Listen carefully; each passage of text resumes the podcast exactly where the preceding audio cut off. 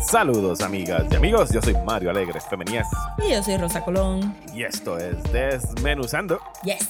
En el episodio de hoy, we're going to travel back in time eh, y vamos a hablar de una película puertorriqueña estrenada en Ujú. 1996 que está regresando a los cines esta semana aquí en Puerto Rico. Se trata de El poder del Shakti de Joseph Lando. Remastered. también- remastered. La resurrección del Shakti según nos explicaron ayer cuando fuimos a la función de medios. Eh, pues por supuesto estamos pues pompeados por tener esta conversación porque es de la misma gente que hizo Zack Enfrentamiento Mortal, el Cult Phenomenon Boricua de diciembre de 2021. Sí, ese es el año. O sea, sorry. Pandemic Times y el... sí, ya yo estaba sentido. como que. ¿Qué? Así que eso viene por ahí, pero antes vamos a bullshitear y por supuesto vamos a discutir el segundo episodio de The Last of Us en HBO. Yo no tengo nada que contribuir, contribuir al bullshiteo esta semana, así que Rosa, take it away. Yes. Yo tengo tres cositas. Yo sé que están desesperados por escuchar de The Last of Us. Eh, pues puse Showtime, ¿verdad? Este, en preparación para el segundo season de Yellow Jackets. Yellow Jackets. ¿Cuándo empieza tu rewatch oficial de Yellow Jackets? Ah, fíjate, no lo he considerado porque estoy como que media ajetrea, pero hoy me siento a calcular más o menos cuántos episodios tengo que ver de cantazo Son para ocho. llegar al... Yo creo que son ocho. No eran diez. Sí, yo creo que todavía tenemos Jackets. espacio para maybe uno semanal y de momento dos, sema dos al final, totalmente. Sí, Yo, yo lo consideré en cierto momento y dije, bueno, ah, no, en son 10 episodios por, por season. Never Oh, mind shit. lo que dije. Pero, que- pero que dije, bueno, siempre, siempre está el episodio que nosotros grabamos de Yellow Jackets. I could listen to that si quiero un recap. pero no, I mean, ustedes pueden hacer verlo. eso for sure, pero lo voy a ver anyway. Este, yo quiero me verlo porque hay recuerdo... tantos detallitos y es el tipo de serie que se beneficia Sí. de, de estar conspiring. Pueden tener por seguro que ya he estado en conversación que vamos a hacer algo similar a lo que estamos haciendo con Last of Us con Yellow Jackets because we love it so much. Así que Sí, va a ser un I weekly mean, topic. Of course. Eh, y me recuerda un poco shout out a Balmin que se sentaba a hacer este mathematically correct este eh, rewatches de Game of Thrones cuando Game of Thrones era bueno y nos decía, mira, si empezamos ahora uno semanal, vamos Empata. a llegar a, a cuadrar perfecto con él. So, sí, tengo que sentarme a hacer eso. Pues, pues en preparación a eso, pero, pero lo pusimos, ¿verdad? Lo puse con más tiempo porque quería ver eh, George and Tammy, Ah, que es la miniserie de la vida de George Jones y Tammy Wynette. Eh, es un limited series, so se acaba en seis capítulos, creo. Fue bien cortita. Eh, y realmente no había escuchado nada de esto. Eh, yo pensaba que Jessica Chastain estaba en los Golden Globes para janguear, no pensaba que estaba nominada por nada en particular, pero me enteré que fue por Tammy Wynette. Eh, en Hulu le dieron un par de promos y después Carla vino y dijo como que, ah, sí, este, están dando, este, George and Tammy es de Showtime, so si, si ponemos Showtime antes, pues lo podemos ver. Y de verdad que yo pensé que no me iba a interesar porque I don't like country music. Y yo he Ajá. escuchado de Tammy Wynette, pero es solamente el single de, de Stand By Your Man. Ah, ok, ya sé Eh, quién es entonces la cantante. Sí, que posiblemente lo escuché en uno de esos, ¿tú te recuerdas esos anuncios de CDs que o álbumes que daban antes? Ajá, del Columbia salían House, de como que- compra uno al mes y te regalan... Ajá, o, o este, get this compilation of este, Ajá. all, este, all time classics country music o eran whatever. Y ahí es donde tú escuchabas a Dolly Parton, a este, al señor del pelo blanco con la barba blanca que hizo par de 80s hits. este, Sure, that guy. Kenny Loggins. Kenny Loggins. Kenny Loggins. Algo así. Sí, sure. Eh, anyway. So tuve que haber escuchado, o maybe fue en una parodia de Saturday Night Live. I don't know where I heard this song, but I must have heard it somewhere porque me recuerdo de. Ahora mismo estoy pensando que yo la escuché en alguna película, alguien la está cantando en algún tipo de karaoke, pero that's it. Tiene que ser también. Pero entonces, este, resultó ser que estas vidas fueron bien interesantes. Eh, y, y, y me llamó mucho la atención porque fue Jessica Chastain, es la casa de Tammy Wynette, haciendo de otra Tammy, porque ya hizo de Eyes of Tammy Faye. Y son la misma gente de Tammy Faye. So, Por eso es que Jessica Chastain está por acá. Pero entonces el casting de George Jones fue lo que me llamó mucho la atención porque es este... Michael Shannon. Sí. Ok, Michael Shannon. Que jamás, jamás, jamás pensaría que tú piensas un Southern good old boy no, Michael, Shannon. tú lo buscas cuando tú quieres un psycho from the East Coast. East Coast, eso fue lo que yo pensé, como que yo dije, pero es que él para mí suena como que, ¿verdad? No, no New Yorker, pero de ese lado. Pues déjame decirte that he killed it. No sé si lo nominaron para algo, pero si no lo nominaron para algo, fue un travesty, porque este hombre se comió ese papel y él cantó al igual que Jessica Chastain, pero a little bit less impressed con Jessica Chastain porque ya había cantado en The Eyes of Tammy Faye. So, Michael Shannon cantó sus canciones y lo hizo brutal. Y hizo un sendo papelazo sutil para haber hecho de alguien que pudo haber sido eh, eh, not subtle, if you will. So, básicamente, la miniserie corre desde que este, Tammy Wynette, que se llama realmente Virginia, conoce a George Jones, que se llama, este, ¿cómo era que se llama? No me recuerdo cómo se llama, pero no se llama George. Y lo interesante es... Sí, exacto, los dos se cambian el nombre, eso no son, eso no son ni sus nombres. Y eso viene a colación porque la miniserie realmente es de, de cómo la monetización de tu vida eh, tiene toda esta carga bien destructiva en la vida de estas dos personas, porque ellos no están cantando canciones la la la de por ahí. Ellos están cantando canciones autobiográficas. Y tú ves como una y otra y otra vez los obligan a regresar a esa autobiografía en las canciones to the detriment of their mental health. Y entonces, este, para cuando la miniserie comienza, George Jones ya está en un lugar donde se ha dado cuenta que Nashville se lo ha comido de adentro para afuera y que, que su creatividad y el joy que él puede recibir siendo un artista está completamente perverted porque estas personas simplemente necesitan que él esté borracho, necesita que él esté en dolor porque las canciones tienen que sentirse heartfelt y tienen que ser ¿sabes? They just want to keep them in pain.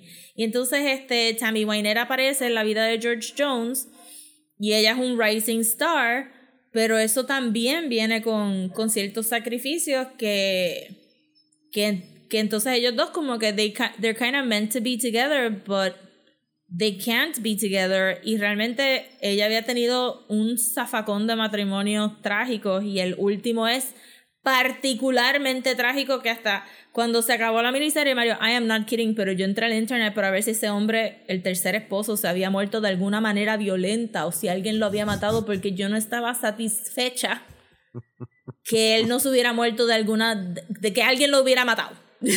yo quería que alguien lo matara. So, la serie está bien chévere. Si van a poner Showtime en lo que ponen Yellow Jacket, se las recomiendo un montón. La música está bien cool. Este, no te tiene que gustar country music, pero simplemente el hecho de que ellos estuvieran cantando tanto sobre sus vidas lo hace súper interesante. Y de verdad que ellos dos cantaron súper bien. I mean, for me, I don't, I'm not a musical. They sounded great. Este, so, highly recommended George and Tammy. George and Tammy en Showtime. y by the way, hice una búsqueda aquí en lo que tú estabas hablando. Eh, y ya lo ya que se empieza el 24 de marzo. O sea que si empiezan a ver episodios para hacer el, la matemática eh, Balmin, si empiezan a ver episodios este viernes, 1, 2, 3, 4, 5, 6, 7, 8, 9. necesitarían arrancar con dos episodios este viernes y empatan con el 24 de marzo. Ok, Así que pues ahí, tienen sus asignaciones. Yes. Este, y como tú no viste más nada, pues entonces sigo yo aquí. Zumba, zumba. No, yo no vi nada. Yo este fin de semana me fui a la playa, me fui outdoor, no me puse a ver absolutamente nada. Así que estoy atrás en mi viewing. Sí. Yo digo, realmente había un par de asignaciones para podcast. Este, eso, pero pude ver alguna que otra cosita. Eh, gente, no vamos a estar discutiendo los episodios de Junji Ito's de, de Japanese Tales of the Macabre. Sí, sabemos que lo Eh, anunciamos en el último episodio al final, de que sí, iba a ser el tema. Pero Vimos. Yo vi yo vi uno, Rosa vio más que yo. yo vi eh, par y los voy a acabar de y- ver, pero they're not great. Eh, They're not great at all. Eh, ¿Cuál será el problema con adaptar Junji Ito? Porque Ah, nadie da que el problema es que no les dieron chavo. El problema es que no le El problema es ese. No sé por qué. eh, ¿Verdad? Lo- los shorts que cogieron, no. Para empezar, los shorts que cogieron no fueron los mejores shorts para arrancar. Hay por Sí, lo menos, hasta ahora he visto dos shorts que son parte de multiple stories en una sola antología. So, Junji Ito no escribe solamente short stories. Hay muchos short stories de Junji Ito que los personajes continúan. Eh, ¿Verdad? Este, si ustedes han leído Uzumaki o Tommy, pues saben que son compilaciones de short stories. No es que es una historia que flu pero fluyen. Pero no es una historia que, que es seamless, sino que él va a parar y te va a contar un short story adentro de este mundo de Uzumaki, entonces el otro es un short story adentro del mundo de Uzumaki, y tienen relación en, ti- en tiempo, pero son short stories. Pues si ustedes compran las compilaciones de historia, hay ciertas compilaciones que tienen tres o cuatro historias del mismo sujeto en un orden específico. Y yo no sé por qué aquí decidieron coger dos de esas y presentar The Strange, este, Hikisari, este, Siblings. Y el otro fue el último que vi también, que, que yo sé, tengo los libros aquí y yo sé que por lo menos hubo tres historias de los Hikisari Siblings. Y está bien extraño tú sacar una de esas historias solamente y adaptarla y ya está. Sí, la sacan de contexto. O sea, le, le restan. Pues es que, o sea, se supone que funcione sola y en el libro funciona sola, sure, pero cuando tú la estás viendo en animación y no estás seguida por las otras cosas, como que, no sé, y no hubiera empezado con ese, con ese first short story de los siblings, este, lo encuentro que es bien flojo ya de por sí para verlo, para haber pasado el trabajo de animarlo. Y de ahí para abajo, no he llegado todavía el de Tommy, eh, pero de ahí para abajo, no sé por qué este, escogieron el formato también de. A veces hay uno de 20 minutos y a veces hay dos de 10 minutos cada uno. No me gusta el title sequence. No me gustan los end credits. No sé. Y estuve todo, porque siento que lo que, que es como que muy poppy, se lo ense- le enseñé lo- los title credits a las nenas este, que son más anime minded que yo, ¿verdad? Shout out a Tania, Ivia. Adriana. Y, y ellas más o menos got why those title credits exist, pero entendieron por qué no me gustan. Y yo honestamente hubiera hecho un formato donde Junji Ito mismo es el que sale, introduce el short.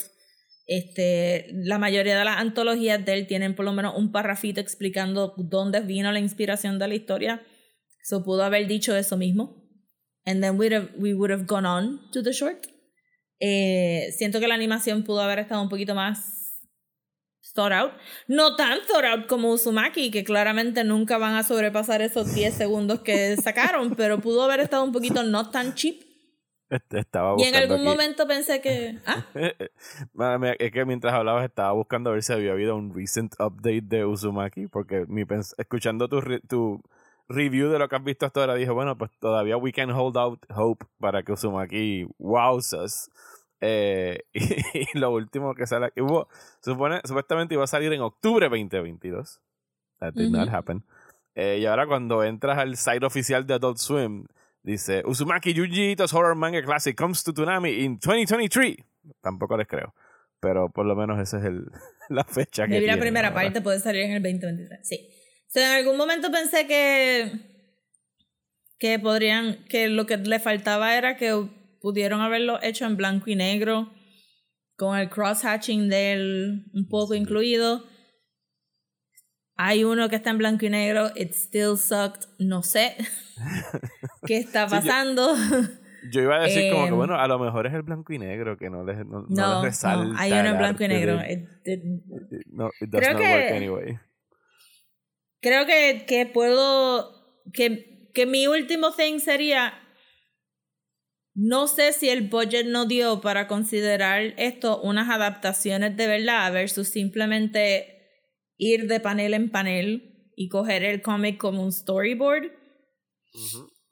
Porque hay muchos, hay muchos shorts que se beneficiarían de tu dar un poquito más de información aunque no saliera en el cómic, como que este ¿cuál uno? Sí, este, qué sé yo, el del nene que está obsesionado con la guagua de, de ice cream, que se llama el ice cream truck, que es bastante gross. Este, pero empieza ahí como que la solta como que boom, ya los nenes están enfuscados con el ice cream truck versus maybe build, it up, a little bit. Ajá, no, hay, no hay un build up. Y tú sabes, y cuando tú estás leyendo las historias de él, tú no necesitas un build up, porque ya tú hiciste un contrato con el libro de que tú entiendes que en el universo de Junji todas estas cosas pasan. Y that's it. Pero si tú lo estás viendo de cero en una animación en Netflix, como que necesita un poquito más de build up. Y ahí es donde yo creo que al, al él tenerlo, al tener una introducción de Junji a la historia, hubiera sido más el flow de, de Twilight Zone, que algunos de estos shorts caen más o menos en esa clase de género, porque it's the real world until it isn't. eh, y pues tenerlo a él maybe introduciendo como que, ajá, ¿qué pasaría cuando esto y esto y esto? Hasta ahora el más que me gustaba es el de los hanging balloons eh, porque creo que, que usaron. Hay algo. Eh, que es cheap, it's cheap animation, so. Usaron muchos placeholders de 3D. Como que la guagua del Ice Cream Boss es un 3D boss porque nadie se va a sentar a fucking dibujar esa guagua millones de veces. So, y se nota. Pero la, la, en el de Hanging Balloons usan eso to good effect porque se ven bien otherworldly. Yo creo que hasta ahora ese es el mejor que ha quedado pero pudo haber habido como que dos minutos de introducción antes de soltarlo ahí al garete. Y creo, pero creo que el humor estaba ahí, el, el weirdness estaba ahí, pero todos los demás han estado como que, eh, it's fine. Estoy holding out que el de Tommy sea este interesante, aunque es la historia de Tommy, como que la, la historia que más usan, que es la de la fotografía. Ah, la de la fotografía, ok. Sí, la de la fotografía. Eso no sé. Lo voy a acabar de ver, pero si, ¿sabes? No hay, no hay más nada que discutir. It's just, it's just okay. It's not great. Así que eso, fue lo que íbamos a decir. Tú eso dijo más que yo. Yo nada más vi el primer episodio and I was not impressed. Y como dije, estuve ocupado en el bien, así que no pude ver más nada. Algo más que hayas visto, Rosa. Sí, este, en Shutter pusieron el primer episodio de Mayfair Witches. Ajá. Que es del universo de El Immortal Universe de Anne Rice para AMC. Y me gustó par. Me gustó par. También interesante. La historia es bien weird. So prepare thyself. Eh, pero básicamente es la. Este, no me recuerdo los nombres. I'm sorry. Pero es básicamente esta familia, varias generaciones y este, en el primer episodio lo que tocamos es que hay una señora en New Orleans, en la casa de los Mayfairs, que está como que catatónica y la mantienen bastante sedada. Eh, y eh, a la misma vez estamos viendo la vida de esta muchacha contemporánea, super cool, moderna, eh, que está viviendo en San Francisco y que es una doctora y cómo esas dos se conectan, pues, pues ahí lo dejo para que vean el episodio. So que está bastante interesante. No es Interview with the Vampire. Maybe es porque no tengo este attachment al source material. Yo no me he leído ninguno de los libros de Mayfair, so estoy aquí en, en open territory. pero yo pensaba que no me iba a gustar tanto, pero me gustó al final del día bastante chévere y quiero ver el resto del season. Se ve bien interesante. So I'm in, I'm in for the Immortal Universe so far. Nice. Pero anyway, vamos a hablar de The Last of Us, que eso es lo que la gente está aquí como que. Shut up, let's talk about The Last of Us.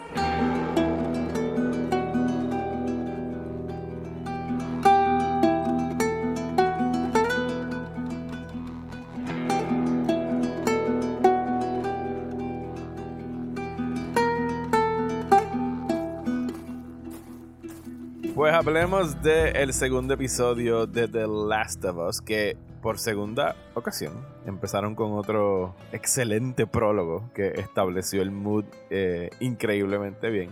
Tú me enviaste el nombre de la actriz. Eh, sí, a buscarlo aquí rapidito, porque empezamos la acción en Indonesia, en Yakarta. Regresamos al 2003, que es cuando explota el spread del el outbreak del hongo este que va a acabar con la humanidad. Eh, y estamos en Yakarta donde buscan a esta experta científica en hongos. Eh, los militares van y la buscan y la llevan a que por favor analice un cuerpo que encontraron en una fábrica de una mujer que tuvieron que matar. Era una empleada que se tornó violenta contra otros cuatro empleados y los mordió. Ella a su vez había sido mordida también.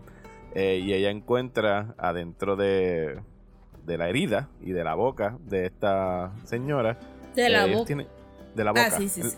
Ellos encuentran, hay un nombre científico que dan que es como cephalopods, cyclopods, cyclop, no sé qué madre es.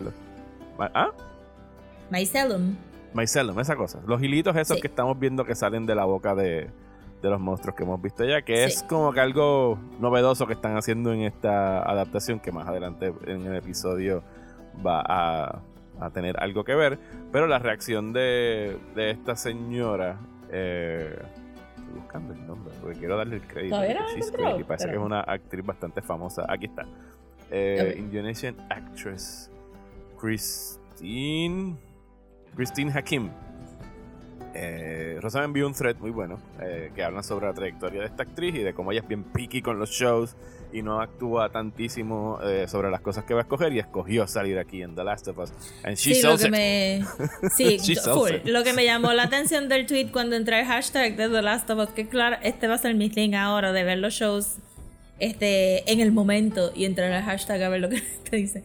Es que decía que ella solamente acepta culturally acceptable roles o algo así, como que solamente papeles que further culture o que sean interesantes. So, el pitch de The Last of Us tiene que haber sido tremendísimo para que esta mujer haya salido corriendo para hacer el prólogo.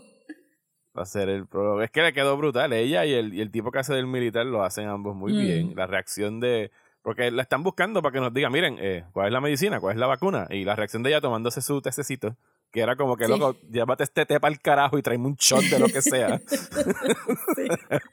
Eh, era como que, ¿y, ¿y, dónde está la persona que nos mordió? ¿Y qué podemos hacer? Pues mira, no hay cura, eh, no hay vacuna. Y el militar le dice, ¿qué podemos hacer? Pues, bomb. Bomb this city para el carajo. Eh, y la realización en la cara de ella de que, o sea, porque ella tiene que estar cuadrando como que, I could be infected too. Sí, ya yo estoy eh, jodida, es lo que ella está diciendo. Ya, exacto. por eso es que ella dice que quiere ir con la familia y fue como que un fuck.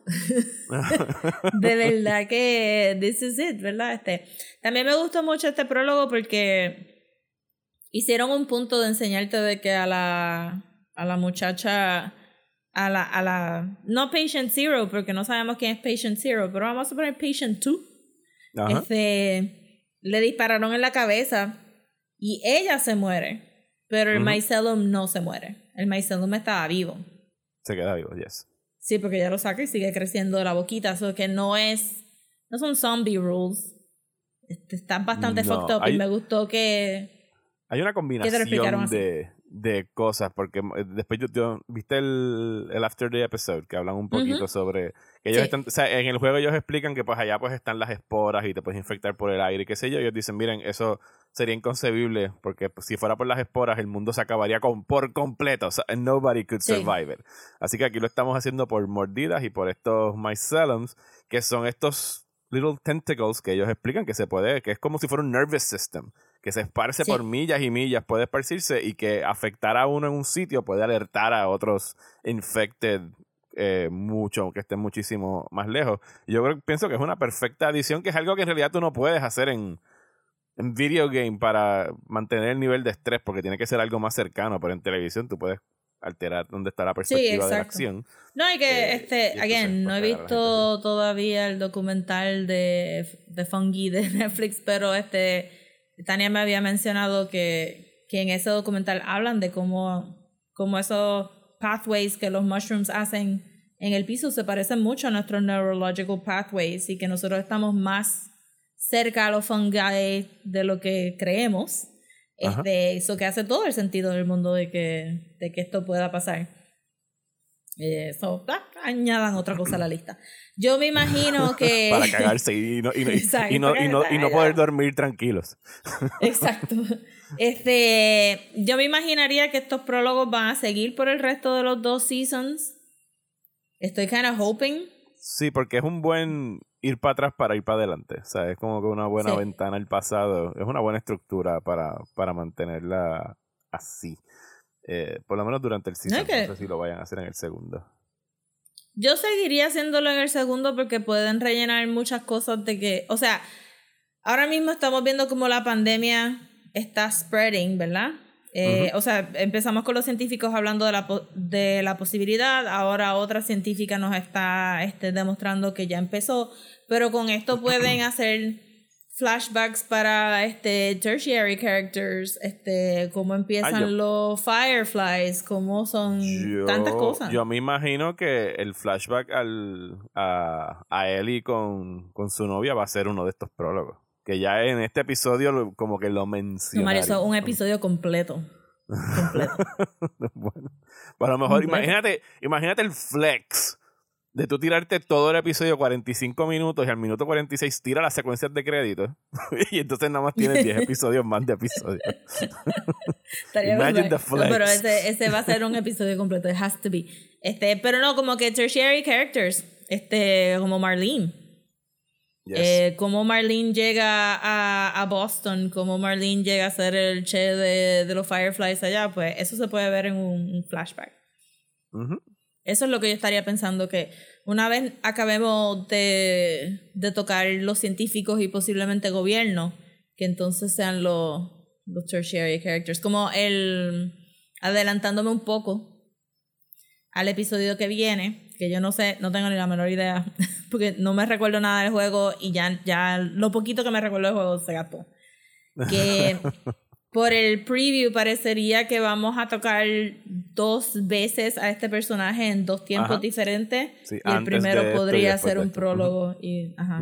ya veremos cómo va a ser el formato, pero siento que en estos prólogos es lo más Chernobyl que estamos viendo. So que siento que van a seguir y que se van a poner mejor. Tengo muchas ganas de, de, hacer un rewatch de Chernobyl. De hecho, lo tenemos en la agenda para a lo mejor discutirlo. Lo tenemos en, la agenda, sí. En febrero en, en, el Patreon, maybe. Así que ya veremos dónde vamos con eso. Pero siguiendo con The Last of Us, cuando regresamos a la acción en el presente, pues tenemos otra vez a Tess, a Joel y a Ellie, que son los únicos personajes que vemos en este episodio, escapando del, del QC. Están atravesando pues el downtown de Boston eh, hecho ruinas. Eh, tenemos. siguen desconfiando de Yo soy tan mala. Soy tan mala reconociendo lugares. Yo no sé cuántas veces yo he ido a Boston ya por, por la vida que me ha llevado a esta ciudad varias veces. Yo no reconozco nada de esto.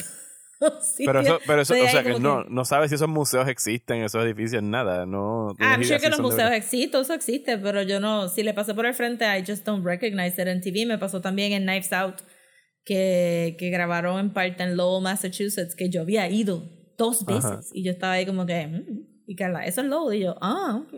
No reconozco nunca, nunca reconozco lugares en, en los shows. Pero es, es. Los sets y el production design de este episodio. Holy fucking shit. Sí, yo necesito como que un ASMR three hour long video de estas personitas carving todos estos mushrooms y haciendo todos estos forms para pegarlos en el, piso. El patch of, el beautiful patch of grass en el oh medio del edificio donde Ellie está dormida. Todo se veía brutal y bello. Y, y, y en el primer episodio mencionamos este, este Annihilation. Pero ya se desviaron por completo. Esto era como que new visuals, estos hongos, como que como que dusty y como que honguito encima del hongo, como que Sí, porque tiene muchos tiros de la, de, de la luz como que pegándole para tú poder ver las partículas flotando en Sí, I mean, si esto no es un Halloween Horror Haunted House, I don't know. Pero bello, precioso, precioso, precioso. Todo el episodio estuve como que, ah, this is so beautiful. Hasta el agua verde en el lobby del, del la, hotel. En la piscina donde eh, ahí no sabe nadar. Me encanta. O sea, habíamos visto ya, obviamente, el sass de Ellie en el primer episodio. Eh, ella sigue cultivándolo en, en este. Dios mío, como eh, Bella Ramsey sigue knocking it out of the park con, con su actuación. Y Joel, o sea, Pedro Pascal, eh, sigue con su ruggedness y su roughness, ¿sabes? El tipo obviamente no quiere saber absolutamente nada de esta nena. Eh, quiere devolverla inmediatamente, es la discusión que tiene con Test. Eso es un poquito más hopeful de que, ¿sabes? Y se entiende, Joel, además de las, los traumas que viene cargando por 30 años, dice, he escuchado el cuento este de la vacuna 20 veces, esto es otro hoax, esto no va a llevarnos a ningún lado, which I fully understand que él esté con esa mentalidad, pero Tess y hay algún tipo de afecto ahí que él dice como que pues fine, ¿sabes? Yo quiero llegar a ver a mi hermano, que es la motivación de él. Así que let's move along y vamos a llevar a esta nena para que nos entreguen nuestro camión y podamos irnos para el carajo. Eh, y en realidad el episodio entero es pretty plotless en términos de que es ellos nada más que tratando de sobrevivir, cruzar por estos edificios, como muy bien ocurre en el juego en esa parte. Conocemos a los clickers, which are. Eso, estuvo.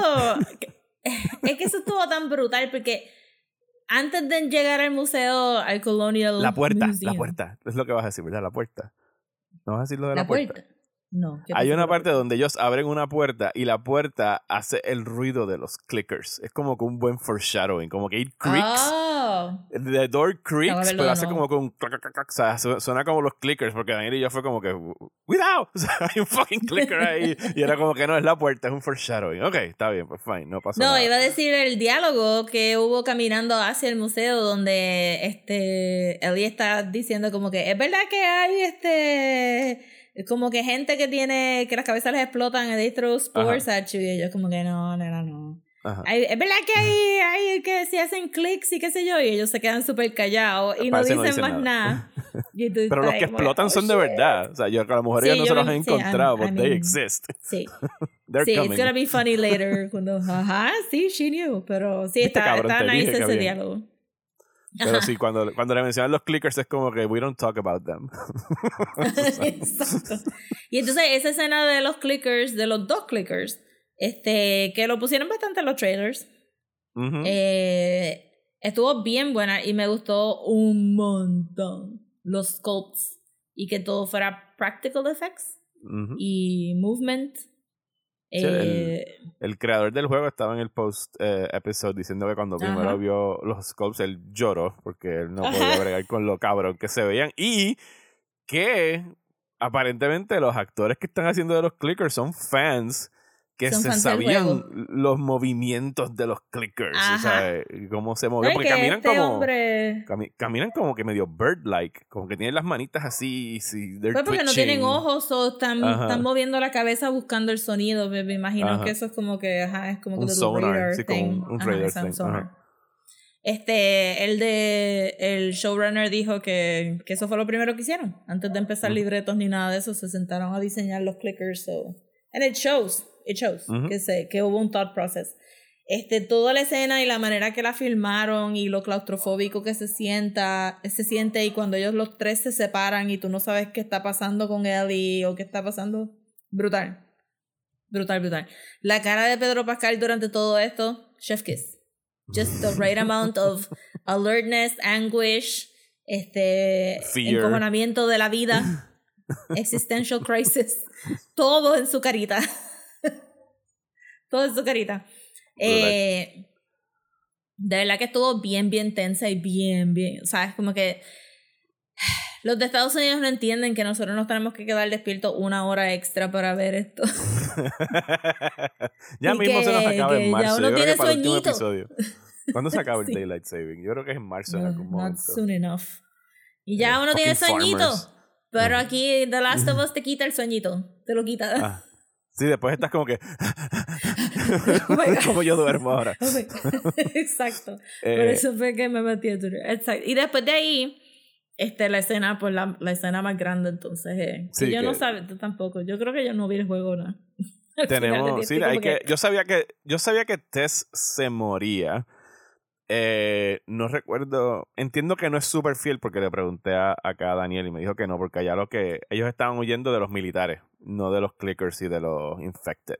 O sea, que le dan como que este giro trágico a que ella acaba siendo mordida, se tiene que sacrificar por los otros dos, tira todas las granadas y toda la gasolina en el charco que crea, it just blows herself up. Después de aguantar hasta un beso repugnante de uno de los infected. Eh, que quedó bastante nasty. Quedó Eh, súper y sí, nasty. es un El- episodio relativamente en el- Corto, o sea, para discutir, ¿sabes? Como que no hay mucho que, que, haya Bueno, que decir. eh, el- ellos este tocaron el tema de ese cambio de los militares en el en el Ajá. after the credits thing, sí. Sí, Porque no hacía sentido porque los militares van a salir corriendo para otras personas. Really Yeah. matter. como que es como que screw you, Eh, muérete si quieres estar allá afuera. o sea, yo no voy a Exacto. my men para traerlos a ustedes de Exacto. vuelta. No, y quedó bien chévere este, a, a, este, habiéndole explicado a él al principio del episodio sobre los myceliums, entonces justamente pasa al final y creo que todo el mundo en Twitter y también me chocó a mí cuando escuché la línea que ella le dice, este, tú sabes, yo, yo nunca te pedí ni tan siquiera que me devolvieras los sentimientos, como que esto ha sido una relación kind of One way. one-sided Ajá. porque es una pared este que va con lo que dije en el episodio pasado que ella lo olió a pesar de que apesta este y él este so she was in it. She was in that relationship. Él no. Y pues fue bien bien sad que ajá pensar que pues, Joel está tan cerrado que, Que que no ni tan siquiera en estos end of times se pueda Ajá. soltar un poquito. La muerte estuvo bien cool. Este si sobrevivió alguien habían como 500 como que granadas más gasolina más como que it was a lot. Sí, no creo que haya sobrevivido mucha gente ahí. De hecho, a- algo que brincamos por encima, que era un, un momento también, también bien cool, es cuando tienen el, el overhead shot, que están en la azotea del edificio y miran abajo a todos los infected como que crawling. Y ahí es que hacen la explicación de que pues ellos pueden sentirse a través de los, de los mycelium. y también Eh, pasó algo con él porque las nubes se sol. movieron y ellos con el sol hicieron como que. Sí, como que no les gustaba el sol. Porque sí, el- los hongos tienen que crecer como que en sitios húmedos y, de, y, y con... ¿Cómo se dice? medio Con- con shaded I sombra. mean, cre- pueden crecer en el sol porque aquí salen mushrooms en la grama todo el tiempo Ujú. pero Ellie se dio cuenta so, eso eso vendrá a colación later I guess este Fue so far so good another- so another far very tense so episode good de The Last of Us. Así que sí, Sí. muy Y el muy próximo promete. el próximo El promete también Sí, tenemos a Nick Offerman eh, la Yes. semana que viene. Eh, he's that guy de Parks and Rec y de otros, un chorro de otras cosas que lo hemos visto. Que parecería que sí. Parks and Recs. Sí, que lo que tú dices es cierto, que lo vamos a ver before and after uh, the outbreak. Sí, porque, porque hay un, este, un shotcito de Joel diciéndole como que they're gonna come after you, tú sabes. Y después pasa y es como que, bueno, ok. Y eso estoy, soy, estoy super interested. Que yo Super recuerde del juego, yo creo que, porque no me acuerdo el nombre de él, pero es como que Something Frank. Frank. Eh, exacto, es Frank in Something. Creo que era, era como que un gay couple que estaban como que surviving Sí, de- Me lo dijo Balmin, como que, Ok. yep, and his baby, yes. Let's see the gays in the post-apocalyptic world. Este. Yo estoy bien pompeada. Estoy bien pompeada, me está gustando un montón. Me va a doler cuando se acabe. Ya, just putting it out there. Cuando se acabe va a estar empezando Yellow Jackets, así que no te preocupes. Vas a poder Sí, pero eso es otra clase de cariño. Eso es otra clase de cariño. Y Mandalorian, creo que va a haber doble dosis de. Bueno, no doble dosis, Pedro Mm. Pascal no está en el suit del Mandalorian como que por media hora nada más. Eh, pero creo que en marzo 2 está en la Mandalorian, así que va a haber Pedro Pascal doble eh, semanal por si un esa- periodo de ese tiempo. tercer season de Mandalorian se va a nutrir tanto de The Last of Us. Sí, no, no, Disney Plus debe darle las gracias a HBO Max. Full. Pues qué remedio, vamos a hablar de este del poder de Shakti. Antes de hablar del poder de Shakti, eh, con, o sea, con, ese, con ese entusiasmo con el que Rosa Ajá. lo acaba de anticipar, Yeah. eh, queremos dirigir a las personas a nuestra página de Patreon en patreon.com eh, slash desmenuzando, donde pueden suscribirse en el nivel de un dólar y cinco dólares al mes, tener acceso a nuestro Discord server, donde pueden hablar con las otras personas que están ahí eh, y se la pasan comentando sobre otras series y películas y cómics y libros que están leyendo. Eh, y este mes van a haber dos episodios extra, además de los otros ochenta y pico que ya pueden escuchar que hemos grabado por los pasados años. Y uno va a ser dedicado a Possession, la película de Espanto de 1981 de Andrzej Suwalski. Creo que estoy diciendo bien su nombre. Y si no, pues que me perdone desde el más allá. Eh, y lo otro, hablando de videojuegos, eh, quisimos como que revisitar alguna de las quote unquote terrible video game adaptations y vamos a estar hablando de Street Fighter The Movie de 1994 con Jean-Claude Van Damme y muchísimo más importante el boricua Raúl Julia. Sí, como que... Sí, sí, salte Van Damme, you coked up bastard. ¿Sabes que estuve leyendo trivia de la película y Van Damme tenía como que un insane drug problem durante el shooting de esta película? I mean, his whole life. $10,000 a week worth of cocaine, que yo pienso que es una exageración. Nadie puede sobrevivir $10,000 a week de cocaine. Van Damme puede. bueno, aparentemente he did. En el rewatch yo pensé como que Van Damme nunca ha sido más francés que en esta película tratando de ser de americano. Let me tell you. Yeah. Por lo menos a Cami la dejaron francesa, aunque era australian, pero who cares? Eso es parte de lo que vamos a estar haciendo en esa discusión de Street Fighter. Así que si quieren apoyarnos, dense la vuelta por allá. Y ahora sí, Rosa, ¿puedes repetirlo con ese mismo ánimo de qué vamos a hablar? Vamos a hablar del poder de Shakti. No sé ni qué canción voy a poner aquí. A lo mejor la de Wilkins, si la consigo. ¿Qué?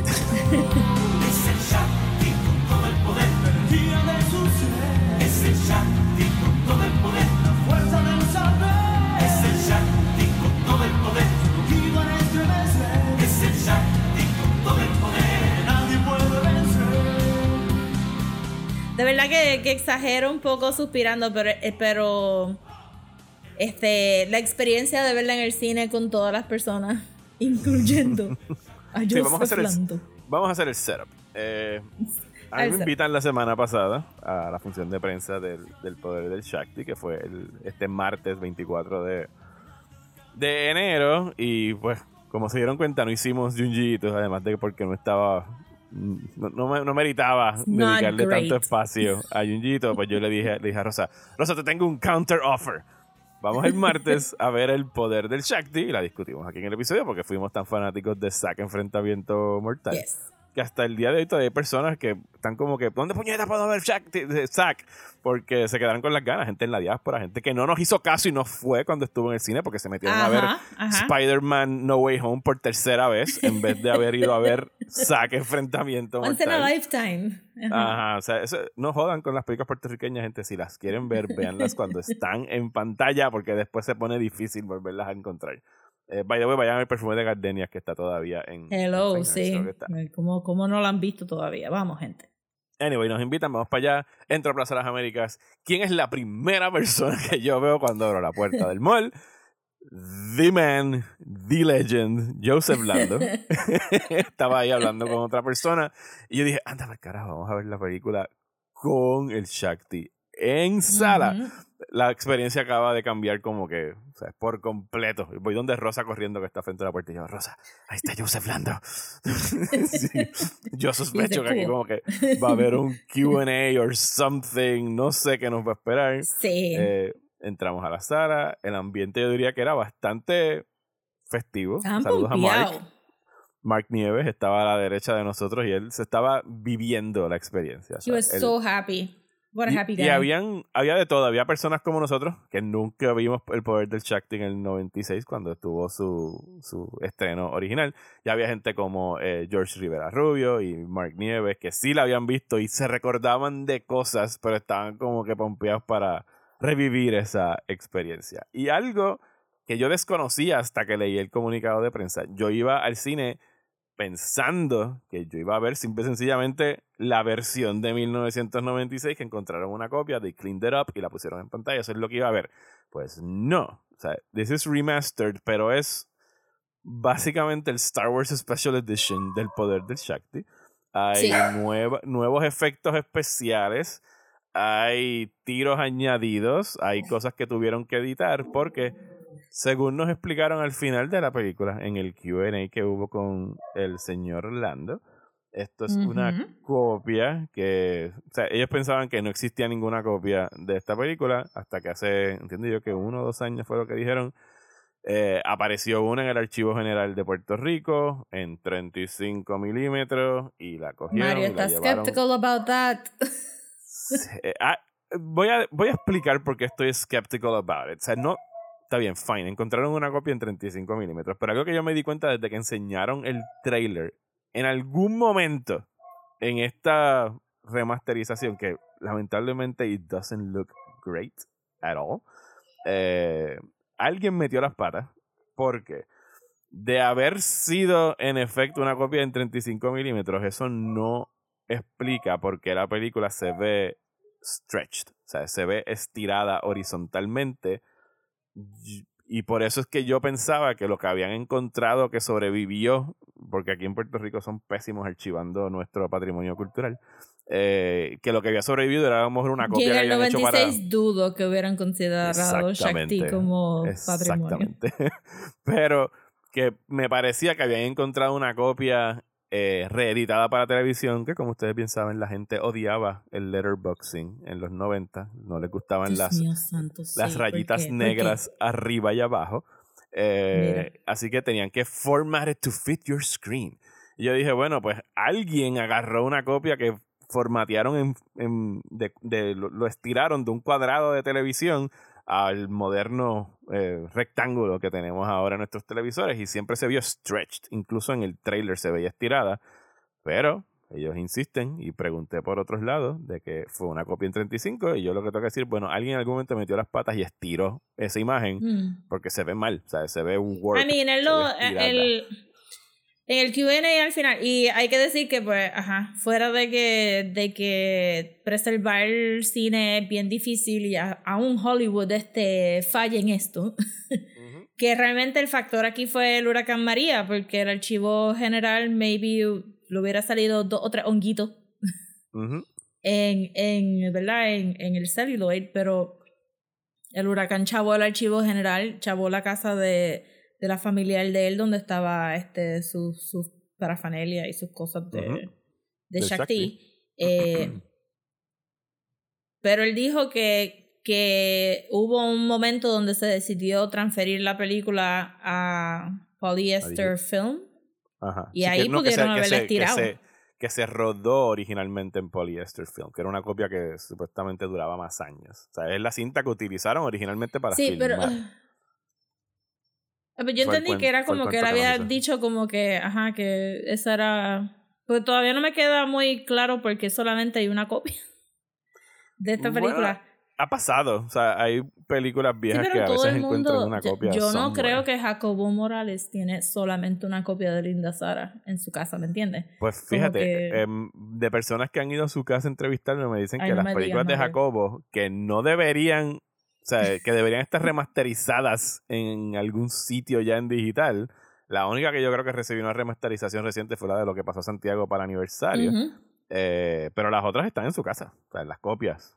Que y, me, atrevería a pensar que son las únicas copias que existen de, las películas de Jacobo están en su casa. Mira, estos viejitos se tienen que poner para los suyos. Porque ya es bastante fácil digitalizar hay que, hay que guardar. Haga un Kickstarter o something, se consiguen los chavos. Yo pensaría que, que sí, sí, yo no noté tanto el stretched out outiness, pero de verdad la película tiene muchas fallas en términos de, pues, se va fuera de foco a veces, se ve bien fuzzy, se ve bien grainy, todo eso, pues, mira, tenían, bregaron con lo que tenían and that's fine. Sí, lo que nos explicaron, digo, ah, tienen, no sabemos cómo no es o sea, no sabemos cuánto es factor de que se rodó así y cuánto es factor del deterioro de la copia, porque nos dijeron que estaba bastante maltratada, al punto de que tuvieron que cortar como que el principio y el final de no tenía la introducción la, la introducción es nueva porque el material estaba muy dañado el final también los créditos la secuencia de créditos es nueva. Tuvieron que insertar shots porque donde tú splice the film para pegar los reels había como que más daño en esas áreas y tuvieron que hacer unos sí, tiros nuevos son de las transición. Que más sueltas están. sí, pero overall, ¿sabes? O sea, it doesn't look great, eh, pero es watchable. O sea, era, eh, era como si estuviéramos ah, viendo una versión grabada en videocassette. Pero es sin querer un buen ejemplo de por qué es necesario meterle chavos al archivo general y no privatizarlo como están tratando de hacer ahora y de verdad tener como que proper archivists para guardar estas cosas porque hoy es el poder de Shakti, mañana es este whatever perfume de este, cualquier cualquier este perfume o las de este hombre lo este de Delano ¿las de cuál? ah de Jack Delano eh, ajá Ajá, exacto, como que pueden ser cualquiera de esas cosas y el, el Instituto de Cultura está haciendo strides, ah, pero este, tú sabes, hay que meterle, hay que meterle. Es donde siempre, cuando hay que cortar fondos, siempre se los cortan a las artes, siempre, es como que los primeros, ah, pues fuck the arts. Exactamente, eso, y entonces pues aquí tienen algo que es cultura popular, que la gente te va a decir que no es cultura proper, pero todo lo que nosotros hacemos es cultura y todo es importante, no importa este your subjective este value of it. So ajá esto es simplemente síntoma del problema que hay que resolver para proteger la arte ya sea cuadros cine esculturas cómics etc.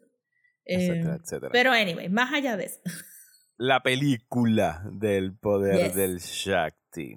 Eh, pues obviamente íbamos con high expectations porque como dijimos eh, somos fans de Zack Enfrentamiento Mortal y si tuviera que resumir esto en, como que una idea, yo diría que, además de que ya nos confirmaron que en efecto esto, el Shakti y Zack tienen un universo compartido. Algo que ya habíamos como que especulado porque se menciona el Shakti en Zack Enfrentamiento Mortal en una de las últimas escenas. Eh, yo diría que el poder del Shakti es quizás como que el trial run para lo que fue Zack. Eh, mí es bien 96. It's of its time. Bien 1996. Es bien 90. Pero, pero, porque dijiste rápido lo de Saxo, vamos a entrar a eso, porque, again, hubo un momento que yo dije, no, yo quiero ver esto como que a través de los ojos de Joseph Lando, porque él mencionó al principio que él había hecho Sack Enfrentamiento Mortal con un propósito y él estaba como que un poco baffled de cuál había sido, de que él se había recibido tan bien y que se había convertido en, que creo que le dolió un poquito decir cult classic para, para el Shakti. siento que él no estaba entendiendo. Entonces, por eso fue que cuando, cuando dijo que él había hecho Zack con un propósito, que estaba como que bien, como que sorprendido el recibimiento, que yo te dije, he doesn't get it. He doesn't get what he did. y esto no es nada malo, es como que ah, he's, he's a person. Pero... él, él, es una persona eh, que se expresa muy bien, bien respetuosa, es una persona que entiendo yo, yo no me sé la vida ni nada de Joseph Lando más allá de, pues ahora dos películas que he visto, pero sí tiene como que este, esta filosofía New Age y, Sí, eh, tiene su flow. La luz. Y algunas. sí. Y, y, tiene love, un. Sí. ¿sabes? I mean. Mm, hubo dos o tres red flags. Vamos a ponerlo así. Dos, dos, dos o tres red flags. Pero que sí, que, o sea, eh, la, la, la, historia de estas dos películas es bastante sencilla. Es como que The Fight of Good versus Evil. Ah, sí, exacto. Pero entonces, porque mi punto es que cuando él, él menciona eso de y yo digo, he doesn't get it, he doesn't get what he did con esta película y cómo unió al pueblo puertorriqueño con esta película. Y luego cuando el Shakti se acaba y sale ese extra scene de Zack este, viendo el programa y la reacción visceral de la gente en el cine, este, shout out a George, que literalmente se levantó de su asiento a... Sí, yo nunca había visto eso en un cine. y yo pensando porque Joseph Lando se sentó en la parte de atrás para mirarnos a todo el mundo ver la película. Sí, yo, yo, me sentía watched. Eh, yo dije, yo no sé si si yo voy a poder reaccionar cómodamente en esta sala. Eh, ver Shakti con Joseph hablando en el cine se sintió bien. Papá está aquí y no podemos hacer ruido innecesario. y aún así hablábamos como que hablábamos bajito entre nosotros. Sí, bajito, como que, porque no, no nos podíamos reír fuera de lugar, yo sentí, pero está bien. Este, pero el, el, el, la energía que, que erupted en el cine cuando salió Saki, yo estoy segura que él se fue para su casa por la noche y dijo, ¿qué carajo? ¿Por qué a la gente le gusta tanto Zack? No entiendo. Miren, eh, eh, obviamente ya spoilers para Shakti si no lo habíamos dicho antes, pero yo... cuando yo me enteré que era un Star Wars Special Edition, que iban a añadir cosas, yo no te lo dije a ti, yo creo, pero se lo dije a George y se lo, dije a alguien más. Yo le dije, cabrón, este tipo va a empatar el Shakti con Zack. Va a haber un, va a haber un post-credit scene donde vamos a ver a Zack y el cine va a explotar. Y dime si eso no fue un estallido de euforia. Fue, fue impresionante, como que el nivel Star Wars, este, salió el logo de Lucasfilm en la pantalla sea, nivel eh, Mr. Stark, I'm here to talk to you about the Avengers Initiative, ¿sabes? Una cosa descomunal y el cine no estaba ni tan lleno y eso sonó como si hubieran 50 mil personas en el cine. Eh, como que nada, nada. Y, y, paréntesis, pero me encanta que Zack Forever va a estar atado al tren urbano. Tren urbano. he doesn't get it. He doesn't get what he did. Esto es lo mejor. Es como que It sounds ridiculous because it is, pero it's ridiculous con un corazón que creo que le falta al Shakti. Eso es lo que, eso es lo que creo que. Sí, hay. Eh, estamos evitando como que hablar de, de Shakti, pero sí. No. O sea, es una película de Puerto Rico de 1996 cuando el presupuesto era ínfimo la tecnología no daba el grado, ¿sabes? No, si no contabas con la iluminación todo se veía bien oscuro, si no tenías el budget no tenías las localizaciones correctas. Y pues es una historia muchísimo, digo, no que la de la de Zack sea esta cosa más como que eh, compleja Pero Zack nos dio el tren urbano del aeropuerto a Torre y Mario. Exactamente, pero está el Shakti pues de que es el plot. Tenemos a un eh, alumno de artes marciales, de este Master, que está peleando Pero el mundo se acabó ya, ¿verdad? El mundo ya se había acabado, esa parte yo no la. Sí. yo entendí que el mundo, porque había un eclipse. Pero... No había gente en ningún lado. Wait. El mundo... Espérate me estás volando la cabeza. ¿Cómo que se había acabado el mundo? ¿Cuándo se acabó el mundo? Yo sentí como que pues las fuerzas de estos bien y del mal vinieron a colación porque el mundo ya estaba como que jodido y se había acabado. Y de momento pero, pero es que ellos estaban jodiendo el mundo rosa porque si no, ¿dónde tenían a todas estas personas prostituyéndose y usando drogas y todas esas cosas? But there was nobody there. Sí, es verdad. Maybe. No entendí. No entendí muy eh, bien la historia. Olvídate. Hay un grupo liderado por, of all people, Miguel Ángel Suárez y Albanidia Díaz Chef kiss, by the way. Rosa best, es best thing of the movie. Fan de Albanidia Díaz. ¿Cómo se llama? Tamara. Tamara, Forever. Tamara Forever. una camisa de Super Jackie de Tamara. Mira, de verdad que esos dos understood the assignment. Ellos sabían en qué película estaban. Excelente. Ellos sabían en qué película estaban. Ellos son, eh, creo que era Crowley. Crowley y Tamara. Era Crowley y Tamara. Sí, Crowley y Tamara. Eh, los líderes de este culto del mal donde también tenemos un evil henchman llamado Sato. Saludos a Mark, que no perdió oportunidad para mencionar a Sato, porque era lo único que se acordaba, yo creo que de la película. porque, lo vio, porque vio la película con Sato. Todas estas historias las recogimos. Sato. Tenían su evil henchman, eh, y nada, they want to do evil. Y por evil queremos decir drogas y sexo. Sexo. Eh, corrupción, porque había un político random. No prostitución, sexo en términos generales. Porque en algún momento recién empezamos a identificar como que I think sex is bad in this world. It is very bad. Solamente pure cased este man on woman sex. Ajá. Eso es lo eh, único que se permite. Todo lo demás es, es, como que ajá, este aberraciones. Lujuria. Eh, ajá. Y del descenso hacia el mar. Y anyway, eh, en otro lado Ah, y by the way, pero espérate, porque Albanidia se cambió de costume cada escena.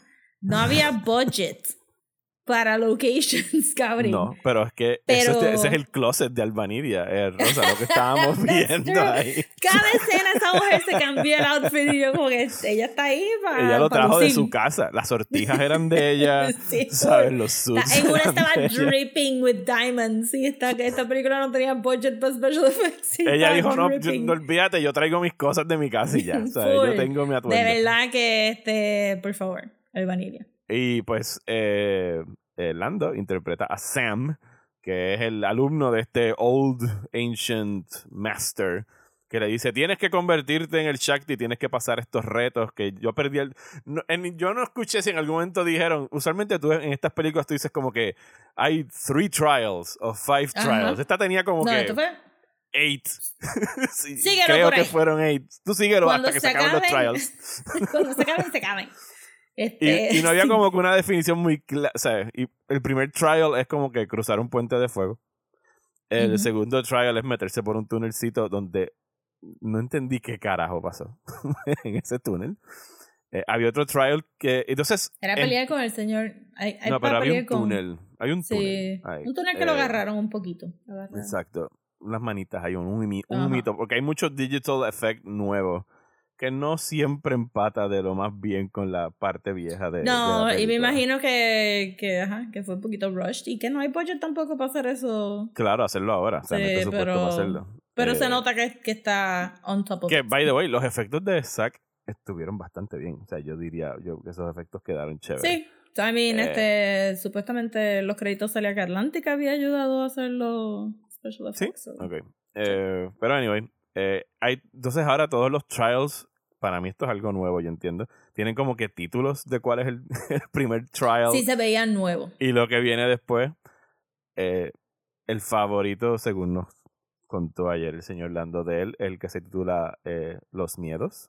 Eh, Mie, Mie raya Dash de- 2. el número 2, Ajá. que descubrimos que es cuando Sam pelea con dos personitas pequeñas, eh, que en los créditos aparecen como enanos. Eh, Sí, aquí y- no hay PC language. No. Eh, y tienen una eh, pelea, que es un comic relief, nos explicaron. Y Sam, Sam roba muchos eh, elementos de transporte en esta película. Se roba un BM, se roba una motora y les roba unos caballos a estas dos personitas que Sí. estaban en su fucking choza, chilling. Normal. No sé por qué. Sí, esto no, no son trials y tribulations. So, en algún momento yo le dije a Mario como que, que, que me estaba ya recordando estas películas de Hércules que he visto en Mystery Science Theater 3000. Hay una recientemente en el, en el Gauntlet, creo que, eh, que, que Hércules era el papá de Marsha Hargitay or something. esa, esa historia trágica de Hollywood. Este... Y que sí, que, que son bien weird, que es como que sí, este hombre va a pelear con una Hydra y la Hydra es un puppet y él tiene que hacer todo el movimiento para que se vea como que... Y aquí se siente un poquito como eso, como que... Sí, a mí me acuerdo, Este, a mí me acuerdo bien al principio, después desistí de hacer la comparación, a películas de artes marciales de estas baratas chinas de los Shaw Oh, sí, bien Jim Kata. Bien O sea, Jim Kata esto aquí, exactamente. O, o- o The Last Dragon, aunque The Last Dragon es un clásico. eh, es con el Black Exploitation. Eh, pero eh, sí, es como que pues ahora el Shakti va a pelear con otras personas. Pelea con un tipo bien fuertachón con una melena rubia, que es una peluca que pues, Y con una falda de pelo rubio también, which was weird. Después pelea con a, a- a Big Guy, un tipo bastante grande y corpulento. Eh, a todas estas la muerte siempre está persiguiendo a Sam porque no es Sam, el cuerpo de Sam, tenemos que decir, está en Sí. este plano existencial y él Ujú. mentalmente está haciendo estos trials para encontrar a, a Gladys para Rodríguez. convertirse en un Shakti. que, que yo también entendí que mucha gente se podía convertir en un Shakti porque Crowley también había considerado convertirse en un Shakti. Sí, o sea, porque parece que ellos dos eran eh, estudiantes de este maestro antes de que Crowley Which would se have been great to see at the beginning, let me tell you. Ajá, Necesitábamos un flashback scene, pero Miguel Ángel Suárez Sí. lamentablemente está eh, muerto. no, pudieron hacer reshoots. Ese Eh, pero sería sí, el problema eh, mayor. Me olvidé de los otros trials, o creo que los dije todos. Anyway, no, no, punto- estás ahí. Ah, también hubo como que un, una cantidad de recycled shots sí, que fue como que, hmm, guay. sí. Y mientras todo eso está pasando, los evil guys están como que plotting como take over the world con drogas y sexo y criminalidad. Pero no hay un sentido de urgencia. El eclipse es como que está ahí. Se Yo estoy dura mucho. confundido sobre... No puede ser, Rosa. O sea, el- yo, sé que, yo sé que nos enseñan el eclipse empezando el principio de la película y acabándose el final, pero no puede haber pasado todo durante un eclipse. Pues estaba bien oscuro, ¿verdad? Es como que. sí, pero yo creo que eso es la calidad de la filmación, porque hubo muchos night shots, Sí, mucho night no sé. shooting. Este. El, el ascenso de Crowley en su organización, porque mata a otro viejito que es un actor puertorriqueño. I mean, hay to- todos son actores puertorriqueños, pero el otro viejito también me pareció como que somewhat familiar. Este. El ascenso de Crowley eh, en su criminal organization y el taking over the world y el posible. Sí, chico, porque el, el, el kick del, del eclipse era que el demonio iba a apoderarse de un cuerpo y se sobreentendía que querían que fuera el cuerpo de, de Sam. Este, pero Sam estaba not available.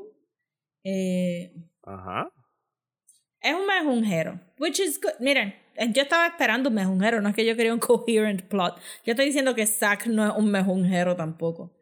Pero esto estaba un poquito modeled y creo que que si se hubiera revisitado en términos de editaje también, este, se hubiera podido arreglar un poco más. Ya. Mm, sí. Porque lo que le, le, le, faltaba era como que reorganizar ciertas cosas para que hicieran un poquito más de sentido. Sí. No que tiene que hacer sentido, no estaba esperando que hiciera sentido, pero no hizo sentido. no hace sentido. Eh, Exacto. And that's part of its charm. Eh, Exacto, quiero estar, quiero estar clara que no le estoy poniendo los mismos standards que otras películas. Exactamente. Porque I was not expecting. El punto es que este, Shakti quiere encontrar a, a Gladys Rodríguez, eh, que, que, llega para no, Gladys. Rodríguez. creo que fue ish, fucking Gladys Rodríguez ahí metía y yo creo que eso fue la primera reacción como que bastante ajá Gladys Este- Rodríguez. Gladys Rodríguez what the fuck este pero Yo sabía que era it. Gladys Rodríguez. Yo me acordaba que Gladys Rodríguez estaría aquí. yo no sabía yo como que "¿Qué- carajo hace esta mujer aquí es como Actuando que como si estuviera en lo que le pasó a Santiago o en la casa de Bernarda Alba. Porque ella tiene one zone sí, one setting 110% y no le baja ni un poquito. Este, necesito que alguien ponga como que este ajá Gladys Rodríguez en Shakti y este Kate Blanchett como Galadriel en Lord of the Rings It's the same thing. Este, 110% de Gladys Rodríguez, este, siempre up for a good time, es lo que yo pensé. Sea la madre. Ahora quiero. Qué mierda. Ahora quiero ver a Gladys Rodríguez diciendo como que You will have a queen, powerful Ah, and serpent of the sun. Eso es Gladys Rodríguez siempre. La escena de I'm cuando sure que Galadriel en se dos segundos podemos conseguir el teléfono de Gladys Rodríguez and make that happen. Es como que we Just probably know where she lives. Para el aniversario Este- de Lord of the Rings podemos hacerlo. Anyway. Oh, Eh, ah, ella es la que le eso concede a Sam el literalmente el poder del Shakti. Ella es Dios, fue lo que yo Ajá. entendí. Sí, sí, es una es, es Dios. Y le da su eh, nuevo suit, superhero suit, donde porque Que antes no de eso tiene suficiente tela para cualificar como un suit. sí, porque antes de eso lo único que teníamos era a Sam con un taparrabo, con Y demasiado de upshots, como que demasiado, demasiado. Esto era este. Me estoy recordando de todas las películas de Mystery Science Theater 3000, pero había una de, de Sean Connery. con ah, la- Stardust, Stardust, que tiene el suitcito rojo, el suit rojo, muy Sí, parecido al de Shakti, de hecho. Sí, too many upshots for people's comfort. Y nada, el Shakti regre- Sam regresa convertido como el Shakti con una espada de fuego. eh, que también tiene un nuevo CGI effect que convierte a la gente en era polvo espas cósmico era lo que decía Mar- a Mark le encantaba repetir el, el Sí, nombre. lo repitió tanto que quisiera. Era arena era cósmica poquito- arena cósmica era o algo cosa así. Tenía cósmica, pero sonaba como que más larguito que polvo cós- cósmico. sí. Arenilla cósmica I don't know La- Una cosa así. La cosa si es alguien que te tocaba te convertías en polvo con destellos verdes Y después he would desecrate extra caminando por encima de tu. de adding tu insult to injury Eh, y pues mata a los villanos tiene un climactic battle con Crowley por supuesto Un poquito a todas estas- for my liking. Hay lo que me imagino yo que es como que la contraparte de Gladys Rodríguez, que es el Skeletor Dude con el hood rojo eh, y la cara um, con Ujú. make-up. Que, que está yo esperando no buscar el. Que yo no entendí una sola palabra que dijo en toda la película porque el sound mix estaba bastante malito. Sea, Empezó bien porque yo entendí un par de cosas al principio, but it got progressively worse. Sí, era como que. Y no ayudó que reciclaron como dos o tres shotcitos también. Era como que escuchar un, un LP dándole para atrás a las voces que estaban Sí. haciendo. Pero ese es el esa es la entidad que quiere buscar el cuerpo y que yo asumí que le iban a dar el cuerpo de, Shaq- de, de Sam. Este, pero porque Sam y Crowley están peleando, entonces coge el cuerpo de Tamara, which was, you know, the Ujú. more, este, o sea, it was the better choice, in my opinion. Y entonces, cuando pelea con Crowley, llega otra cosa que para mí es nueva, porque todos se, se veían como que tiros bastante modernos. Otra vez una un momento parecido a uno que hay en Zack, donde nos llevan a hablar de todos los males que hay en el mundo y como que nos dan Ah, este mensaje yes, del yes. sermón al final de la película y Sí. verbaliza todo lo que quiere decir de la filosofía, de que hay que cuidar el plan. Es como que issues. Es hora de establecer los issues y cómo Sí. resolverlos y la manera de resolverlos es la luz y el amor y ser bien al prójimo y gracias por ver mi película. that's it. básicamente. Así se, así se acaba climate change. A diferencia de, de Zack, With love. en with love. El global warming se acaba con el amor. Just hug that tree. Eso es lo que tiene que hacer. Este, en Zack hay un build-up hacia eso. Aquí salió como que un poquito de la nada. Súper Y random, ve- es como que y destruimos a Crowley y ahora el mensaje de la película en un Y montaje. se ve too sharp después de haber visto una película tan grainy. Eh, sí, se nota. Shout bien. out a- porque hay representantes en el Evil Clan of Evil People. Está la psicóloga que nos encantó. Psicóloga. Great. La- Este, el- el- el beautiful reaction shot de la late 90s psicóloga. By the way, esta gente no tiene líneas en toda la película. Son básicamente extras en el boardroom of the Evil Clan Headquarters. eh, porque estaba Miguel Ángel Suárez y Albanidia como que just hamming it up. Eh, y hay un señor que si alguna vez tú buscas en el diccionario una foto de un senador puertorriqueño, esa es la cara que vas a encontrar. Era Por- el primo de uno de los Georgies. Era como que estaba ahí. Sin líneas. Sí- Sin sencillamente era el representante del gobierno de Puerto Rico, porque la película hay shots que dice claramente Isla Verde, o sea que está sucediendo. Mario, hemos Rico. hablado del gobierno este invisible. El gobierno invisible. Ah, el del, el del Shakti, ¿dónde él va a hablar? Ah, de Rafael el Hernández Colón. De De Rafael Rafael Hernández Colón. Ok, al principio, vamos para atrás. Eh, cuando, el primera, eh, cuando por primera vez Sam llega a este, entiendo yo. ¿El Capitolio? estoy- sí, llega a este eh, mundo astral donde va a empezar sus trials, pues se reúne en el Capitolio del mundo invisible, donde hay cuatro figuras a los lados y en el medio hay una que brota tanta y tanta luz popular que no le puedes ver el rostro. Fuego, fuego popular. pero es el white light popular. Pero Sí, si te fijas ¿cuál bien en los ojitos. Y yo lo pensé y Rosa lo dijo y dije, ok, yo no estoy loco. Rosa es dijo, que la partidura era el pelo, era el Rosa pelo dijo, la partidura. ese es Hernández Colón. y yo lo pensé. Yo parece, it looks like him. Tiene que ser, eran las cejas, la partidura, it had to be, it had to be. Y entonces, para acabar de joder, ¿qué tenía él frente a su escritorio?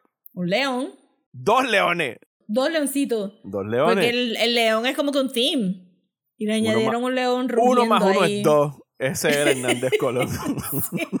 Es que no hay manera de. Yo, yo ahí rajándome la cabeza como que en el 96 ese era el gobernador. Because I'm not sure. no era Rosselló, era Rosselló. Era, Rosselló fue 92 a 98. Pero el shape de la cabeza. Sí, no, no. Re- Era repito, Hernández Rosa. Colón, es que tenía yo que lo, serlo. yo lo pensé y tú lo dijiste. O sea que no, no podemos estar mal. Amazing. Y después abre la Biblia, se quema la Biblia, proclama algo. It was great.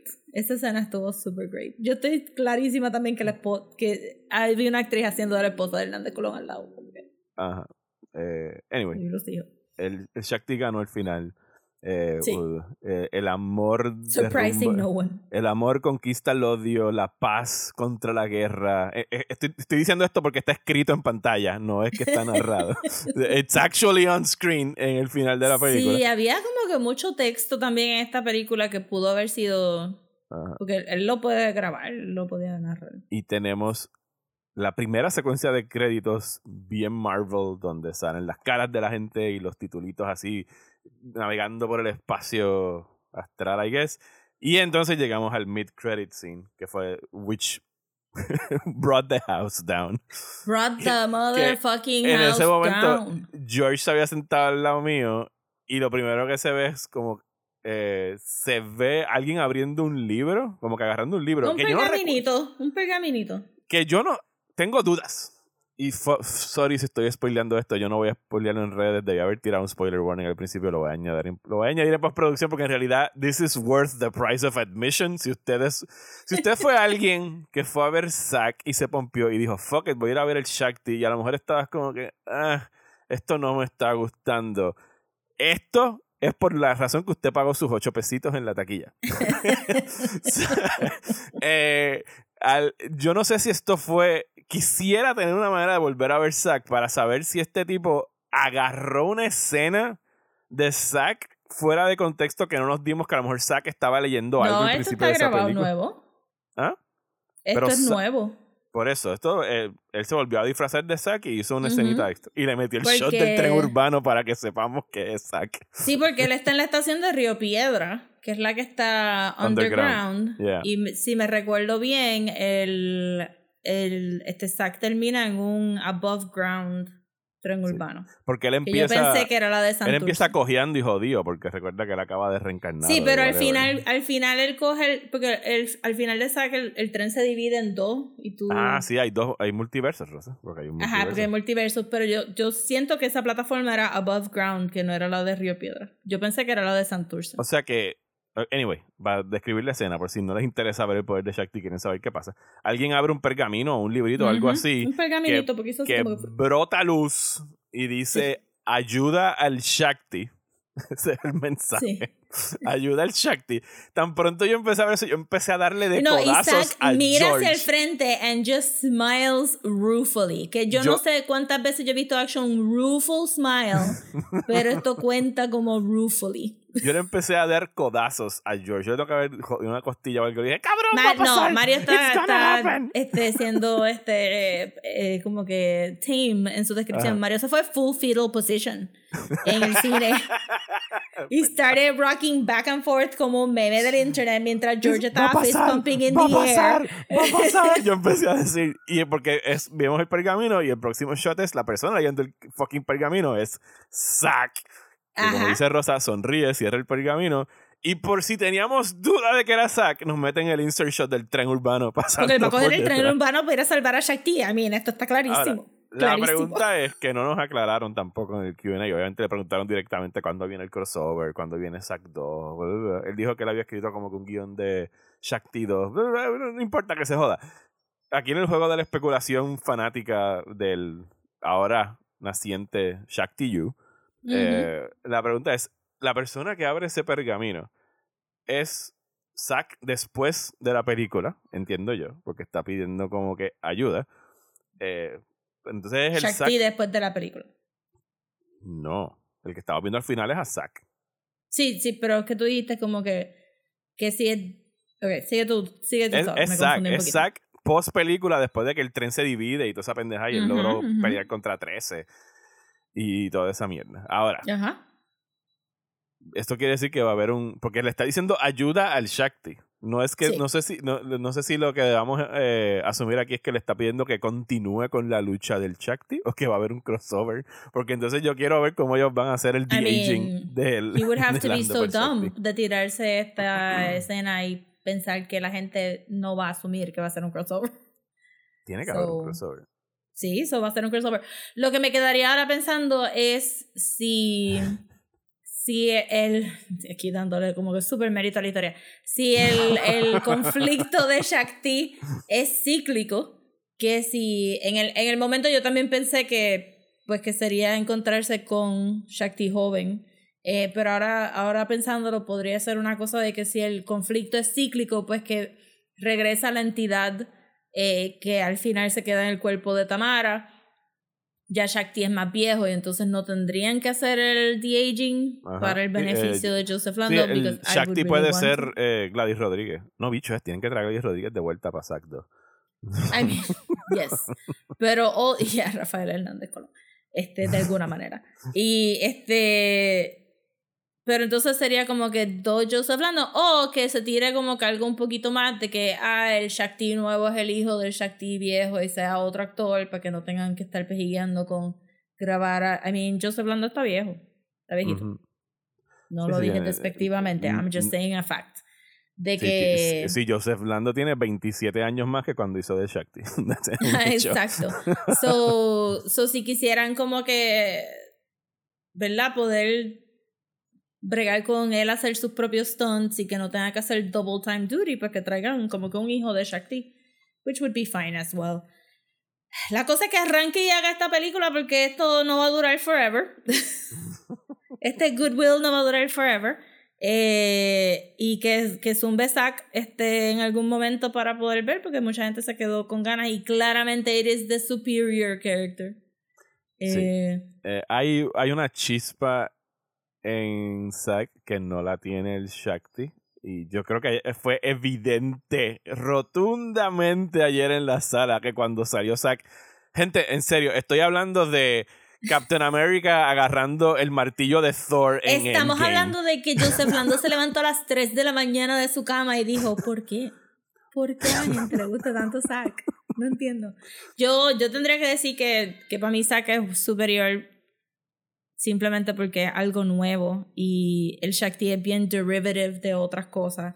Sé que, que, que el compañero que estaba sentado en la misma fila con nosotros mencionó Mighty Morphin Power Rangers y tiene un poco de eso, tiene un poquito de, de... O sea, lo único que faltó es que, de que alguien se hiciera grande al final para cualificar como un... Que pensamos que iba a pasar en cierto momento. Ajá, exacto. So, so que, que, es que Shakti es bastante derivative y que nosotros consumimos, o la mayoría de la gente tiende a consumir películas que son así, de acción, de artes marciales, etcétera, y que han sido refinadas ya un punto. Versus que Zack simple fue, simplemente fue un wild ride.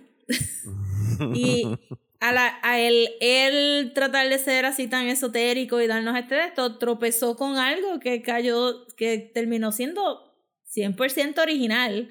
Y yo creo que estamos reaccionando a eso en Zack versus que al ver Shakti, pues como que nos da un poquito en la cara de que era el 96, estas películas eran las que estaban más o menos de moda y y que él hizo algo similar, que es commendable haberlo hecho en Puerto Rico en y esa ese era el nivel de producción que había en Puerto Rico en ese momento. El nivel de producción ha, mejorado muchísimo en los 27 años desde, desde entonces. Pero hay algo en Zack que su silliness y su este nonsensicalness y su su, su whatever metaphysical teachings cuadró con nosotros en, en este, en, durante la pandemia el año pasado, que, que como que cuadró. Y yo no sé si él entiende lo que pasó. y, no importa si lo entiende o no lo entiende. No importa si lo entiende. Es mejor que no lo entienda porque la segunda de Zack va a estar igual de buena because he doesn't get it. Eso fue, ese fue mi takeaway ah, de, de él no entender lo que tiene.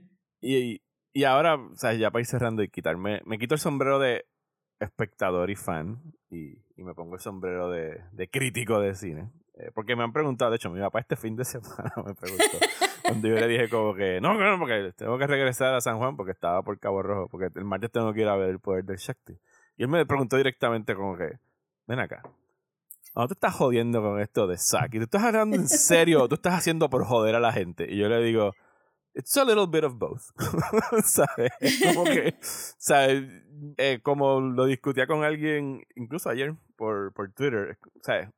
Aquí en Puerto Rico nosotros no tenemos, lamentablemente, una tradición de, de B-movies, porque no, no, no tenemos esa cultura porque no se hacía mucho cine. Así que en realidad, lo que tenemos en realidad de B-movies y de cult movies son cositas como esta, cositas como Zack, que instantáneamente uno como que if you get it, you get it. Y entiendo, o sea, es una película que yo entiendo que alguien me diga es una mierda, no sé qué rayos ustedes le ven. Y hay gente que puede sintonizar su frecuencia y decir como que I get it.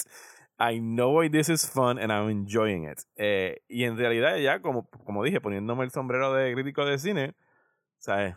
No, el poder del Shakti, si tuviera que escribir una reseña diría que it's not a good movie. O sea, los valores de producción son los que son del año, la historia no es muy coherente, las escenas de acción no son nada del otro mundo ni nada por el estilo, pero como un cultural artifact, o sea, algo que fue que parte de nuestra historia del cine, ¿sabes? El hecho de que la estén presentando otra vez en los teatros eh, y que haya como que interés de un sector de la población en ir a verla, yo pienso que tiene algo de valor cultural el que haya el que el cine de nosotros se esté volviendo a proyectar en pantalla tantos años después y que alguien sacó unos chavitos de donde no los hay para hacerle un clean up a la copia que encontraron y ponerla en el cine, eso tiene valor.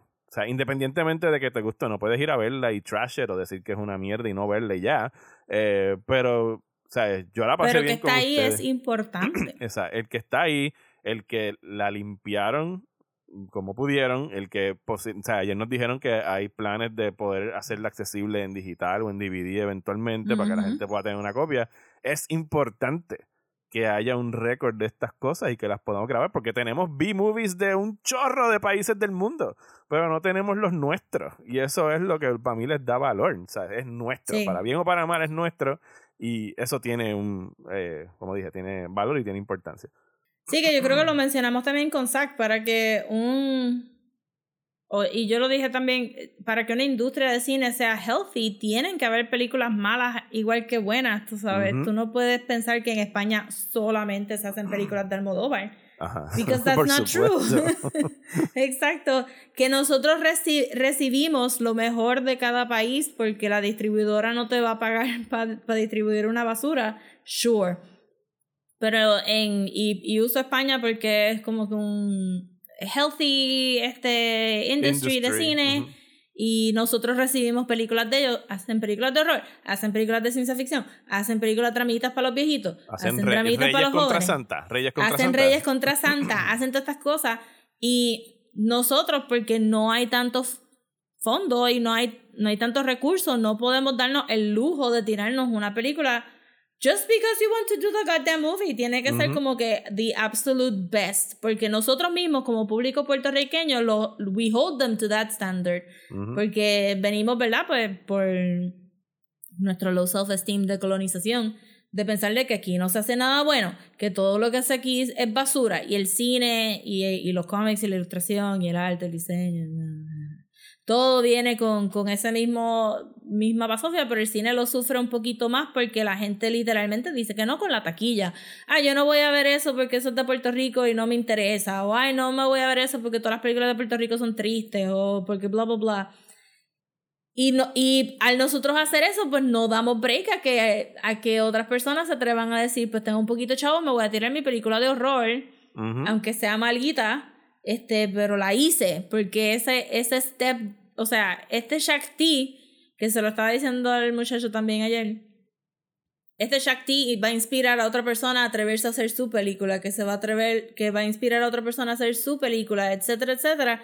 Y algún día llegaremos a un Brandon Lee, este, un Bruce Lee, este Van Damme situation donde todo cuadre y sea magnífico y digamos, diablo, las películas de acción de Puerto Rico, qué cabrón. Oye, yo estoy pendiente a una película que yo sé que ya se filmó, que va a salir en algún momento, que se llama Había una vez en el Caribe que me la han vendido como un spaghetti western mezclado con samurai movies hecho aquí en Puerto Rico y yo estoy loco por ver lo que sale de ahí porque eso es lo que hay que fomentar, ¿sabes? Como que Exacto. ¿sabes? Go make your movie. Obviamente, mezcla los géneros. Cada película que sale es un step hacia una industria de cine que sea healthy y que quepan todas estas diferentes voces y todos estos diferentes puntos de vista y todos estos niveles de calidad. Porque ustedes no se están sentando en Netflix a ver Oscar worthy este movies todos Todo los días. Ajá. Ajá, todos nos I Love You y todas esas mierdas que hacen.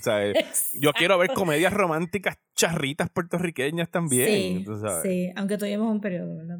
Sí, sí, pero cada película es un step hacia algo que entonces va a ser grande. Pero si, si cerramos en We Shut Down estas películas como Shakti, como Zack, este porque vamos, la gente que se queja del cine puertorriqueño no fue a ver sac, no fue a ver perfume de gardenias tampoco. So what are we actually saying? Este, tú sabes, what are we actually saying sobre el cine puertorriqueño? La realidad es que mucha gente lo, lo reniega simplemente por ser puertorriqueño y no importa si es de tan alta calidad como perfume de gardenia o tan este, bajita por, por el tiempo que se hizo este Shakti hay que fomentar que la gente vea estas películas y que las vean como son, películas buenas, películas malas, películas que te vas a gozar con tus panas, películas que vas a llorar un ratito en el cine, películas que te las vas a disfrutar igual que te disfrutan las de Estados Unidos y las de España y las de Japón y las de todas las que vienen porque that's what movies are. no, no hay más nada, tú sabes, algunas van a ser buenas, algunas van a ser malas, pero tu disfrute va a ser 100% siempre. So, fomenten el cine puertorriqueño y vayan a apoyarlo eso es todo. Eso ese es el. después de todo el montaje. La, estoy aguantando la tierra en mis dos manos. con Puerto Rico Mientras- claramente visible en el medio del visible. Caribe. Mientras ballenas bailan alrededor. Y lo que les queremos la- decir es que la luz está con ustedes y el Ajá. cine de Puerto Rico necesita de su amor para conquistar las tinieblas, así que Ujú. vayan y apóyenlo. Exactamente.